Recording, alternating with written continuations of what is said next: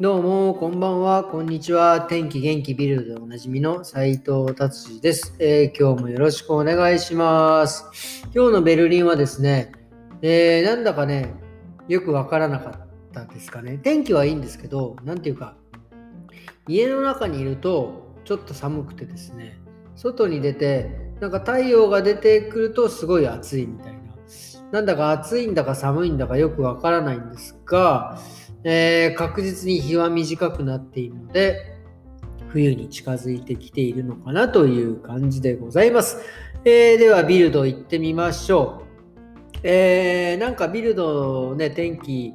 の記事が載ってますけど、またなんか少し暖かくなるみたいですね、全国的に。確かに天気予報を見てみるとですね、えー、今週なんか週末前ぐらいまでちょっと天気がね、良くなり、えー、温度もね、26、7度ぐらいまで行くみたいな予報になってますんでね、まあ最後の一踏ん張りというか、最後の一絞りなのかも分かりませんがね、えー、いい感じになっていくと嬉しいですね。えー、なんかそれであの前夜か、えー、にドイツ人のハワイと言われている前夜か島もですね、えーえー、なんか緩和ちょっとまたされるみたいで、なんかね、ちょっとパーティーができたりとかっていうので、まあこれでまた、ま、間違いなく、えー、コロナ増えていくんでしょうけど、まあね、えー、様子を見ていく感じだと思います。えー、そしてビルド、チャッチャチャチャチャチャ。アレックスさんですね。US オープン、今やってるんですね。これ今なんかライブでやってるみたいで、まあなんかちょっと勝ってるみたいな感じでね。すごいですね、彼もね、本当オリンピックで金メダル取ってから、もう本当に飛ぶ鳥を落とす勢いっていうんですか、ええ、すごいですね。もうノリノリで、これで US オープンなんか取っちゃった日には本当にもう最高ですね。ええ、っていうことですね。えーと、あとはですね、今日は、まあこんな感じなのかな。えー、まあ、えー、ファーシュラーのあれですね。えー、なんか何でしたっけ？教習所。教習所で、ドイツは15歳から入っていいんですか？教習所に。あで、えー、ドイツはです教習所で思い出しました。あいやこのニュースはですね、15歳で教習、ちょっと悲しいニュースなんですけども、教習所に通ってる子が、えー、外で運転、まあもちろんその先生と一緒にね、外で運転して、まあクラッシュに遭っちゃって、まあ、えー、と、何ですか、怪我、大怪我をしたという重傷というニュースですね。そう。で、まあ、あの、ファーシューレといえば僕、車の免許、前にもこんな話しましたかね、僕、車の免許をこっちで取ったんですよ。で、こっちので取ったんですけど、ドイツはですね、日本みたいに教習所があるわけじゃないんですよ。なんで、えー、いきなりその、まあ、実地の練習の時は、はい、車に、はい、乗って、はい、スタートですなんて、それでまあ乗る前にね、車運転した時あるなんて、いやいや、ないから免許取りに来たんですけど、みたいな話でね。で、まあまあ、そういうところから始まって、本当に路上から、本当にスタートで、まあもちろん初めはね、車の通りが少ないところから、スタートするんですけど、本当にその、何て言うんですか、重列駐車だの、えー、そういうのはね、本当にもう現場で覚えていくというような感じですよね。うん、ドイツはその辺だから、まあすごいですよね。車の国なのにそういう教習所とかなくてガンガンやるんだっていう。でもね、教習所なくてもですね、僕もこれ一回参加した時があるんですけど、あの、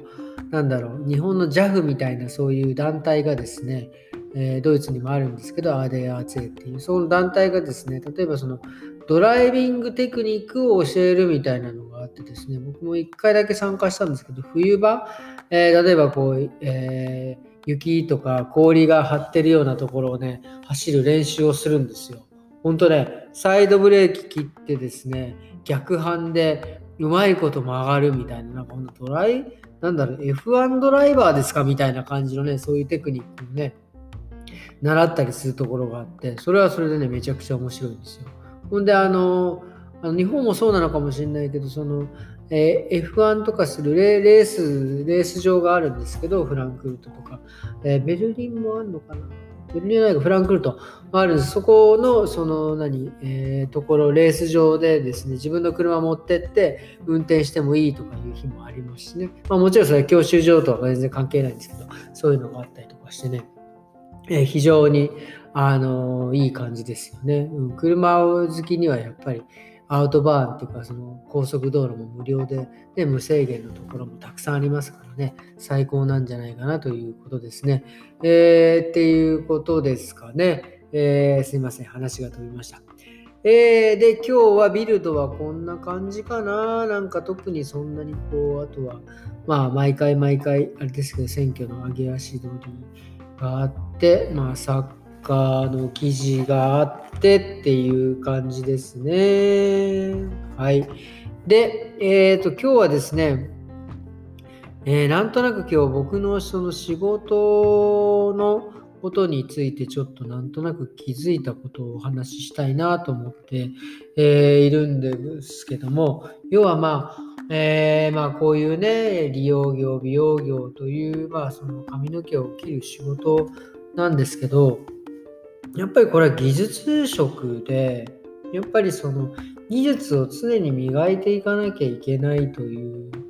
ことなんですけど、その技術をね、磨くにもですね、その結局昔は、あの、やっぱりその先輩に教えてもらったりとか、あと上手い人の、を、の仕事を見て、で、真似して技術を覚えていく。まあ、もちろん今でもね、やっぱりその、今ね、僕こんなあれですけど、45歳ですけど、で、YouTube 見て、あ、若い人たちの技術とかね、まあもちろんそういう人たちのこう見たりとかも参考にしておるわけなんですけど、もうその何て言うんですかね、えー、まあ、まあある程度もうね、20年も今日やってきましたからね、この仕事も。その何て言うその技術の追求っていうのが、その、え、新しいもの、みんながやってるもののそのをこう真似していくというよりもですね、もうあれなんですよね、その自分がの技術をもっとクオリティを上げる。プラス、えー、もっとうまい形でもっと時間短縮ができてあのいい仕上がりになるかとかっていうその何て言うんですかねあの磨きをかけていくというふうに、えー、最近ここのところはずっとやっているんですけども、面白いですよね。その磨きをかけていく、えー、追求自分の仕事の技術をのクオリティを上げていくとですね、なんかまた新しいものがね、見えてきちゃうんですよね。これは面白い。新しいものが見えるっていうのは、そのなんかその、あ、そのちょっとずつですけど、あ、こういう、この技術がこっちにも、え、あの、なんて言うんですか？えー、応用できて、それがこう広がるみたいな。すいません。なんかもうね、なんか抽象的すぎてね、もうなんか聞いてる人は意味がわかんないかもしれないですけど、えー、自分の要は技術を磨いて、えー、上手くなって考えていくと、今度それがですね、違うことにも応用できて、そこから今度全然違うあのアイデアが生まれたりするんですよ。それがなんか新しいものがこうちょっと生まれ生まれることがですね最近ちょっとありましてですね